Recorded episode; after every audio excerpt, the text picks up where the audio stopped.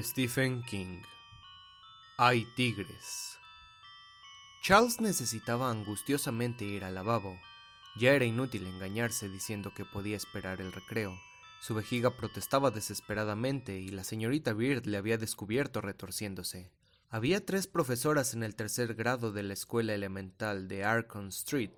La señorita Kinney era joven y rubia y llena de vivacidad. La señora Trask Tenía la hechura de un almohadón moruno, se peinaba con trenzas y se reía ruidosamente. Y luego estaba la señorita Beard. Charles había sabido que terminaría con la señorita Beard. Lo había sabido. Había sido inevitable, porque era obvio que la señorita Beard quería destruirle. No permitiría que los niños fueran al sótano.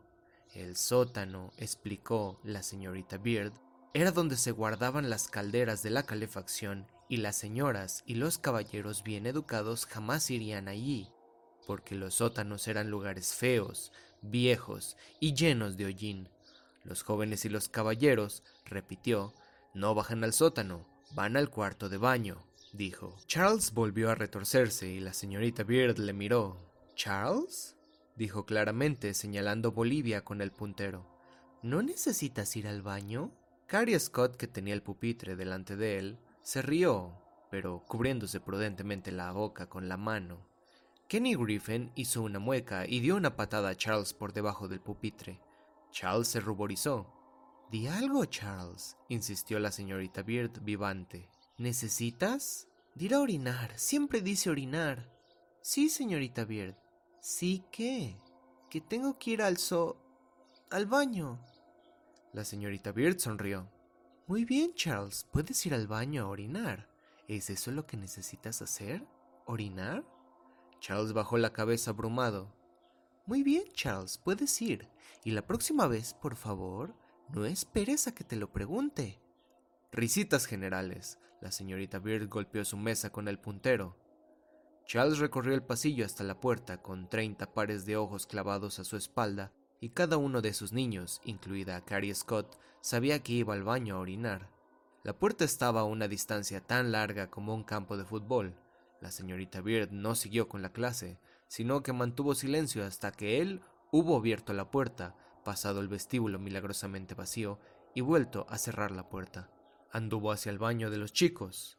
Sótano, sótano, sótano, si quiero, arrastrando los dedos a lo largo de la fresca tira de mosaico de la pared. Arrastrando los dedos a lo largo de la fresca tira de mosaico de la pared, dejándolo saltar sobre el tablón de los anuncios con los boletines pegados con chinchetas y resbalar sobre la rompan el cristal en caso de emergencia, superficie roja de la caja de la alarma contra incendios. La señorita Beard disfrutaba, la señorita Beard disfrutaba haciéndole ruborizarse delante de Carrie Scott, que nunca necesita ir al baño. ¿Hay derecho? y de todos los demás. P-E-R-R-A, pensó. Lo deletreó porque el año pasado había decidido que, si se deletreaba, Dios no lo consideraba pecado. Entró en el baño de los chicos. Dentro estaba muy fresco, con un leve, aunque no desagradable olor a cloro, colgado insistentemente del aire. Ahora, a media mañana estaba limpio y desierto, tranquilo y agradable, no como el maloliente y humoso cubículo de Starthread en la ciudad. El baño, el sótano, estaba construido como una L, la pata corta con una hilera de pequeños espejos cuadrados sobre palanganas de porcelana y un rollo de toallas de papel, ni brock, y la pata más larga con dos urinarios y tres cubículos con sus tazas. Charles dio la vuelta a la esquina después de contemplarse aburrido su rostro delgado y pálido en uno de los espejos. El tigre estaba echado al fondo, exactamente debajo de la ventanita blanca. Era un gran tigre con rayas y manchas oscuras pintadas en su piel. Levantó la cabeza vivamente para mirar a Charles y sus ojos verdes se estrecharon. Una especie de gruñido suave como ronroneo escapó de su boca. Los ágiles músculos se flexionaron y el tigre se levantó. Agitó la cola y golpeó con un ruidito contra los lados de la porcelana del último urinario.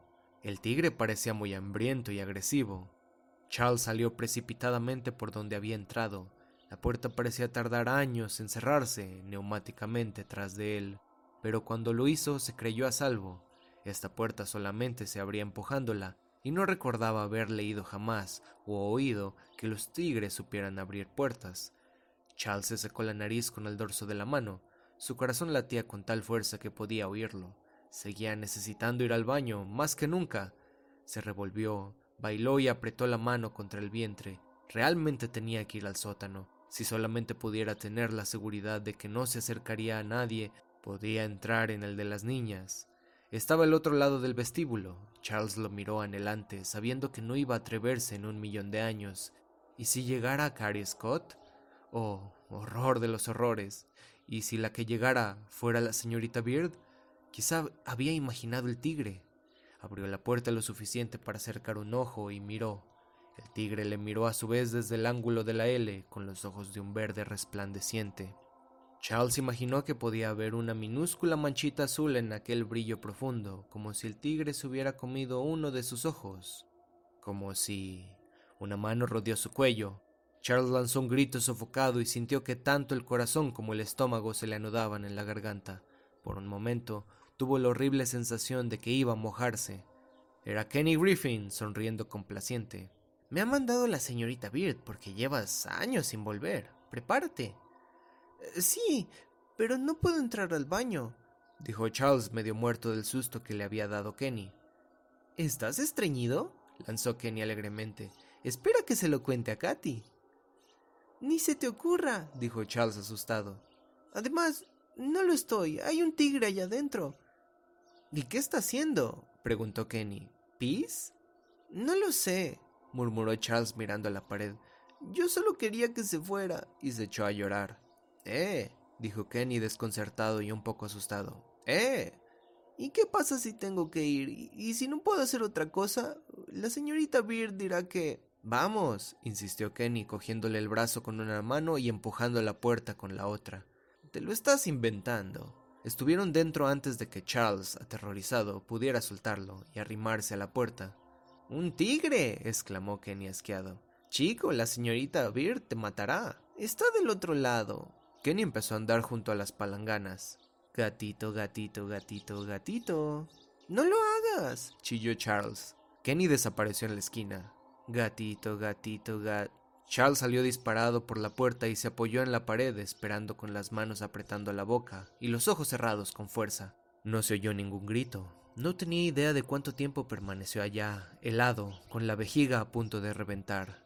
Contemplaba la puerta del sótano de chicos, pero no le decía nada. Era solo una puerta.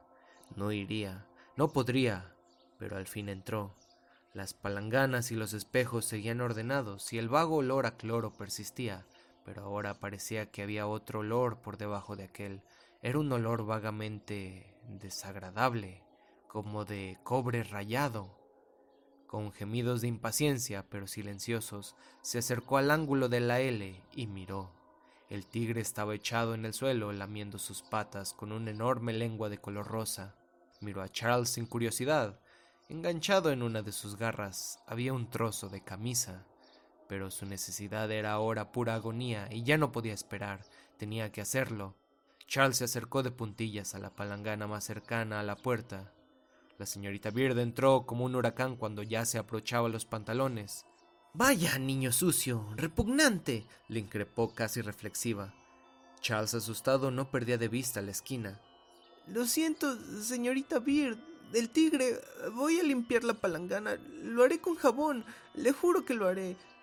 ¿Dónde está Kenneth? preguntó la señorita Beard con calma. No lo sé. La verdad es que no lo sabía. ¿Me está allá adentro? No, la señorita Beard se acercó al lugar donde la habitación había un ángulo. Ven aquí, Kenneth, ahora mismo. Señorita Beard. Pero la señorita Beard ya había dado la vuelta a la esquina. Iba dispuesta a atacar, pensó Charles, pero iba a descubrir lo que era un ataque de verdad.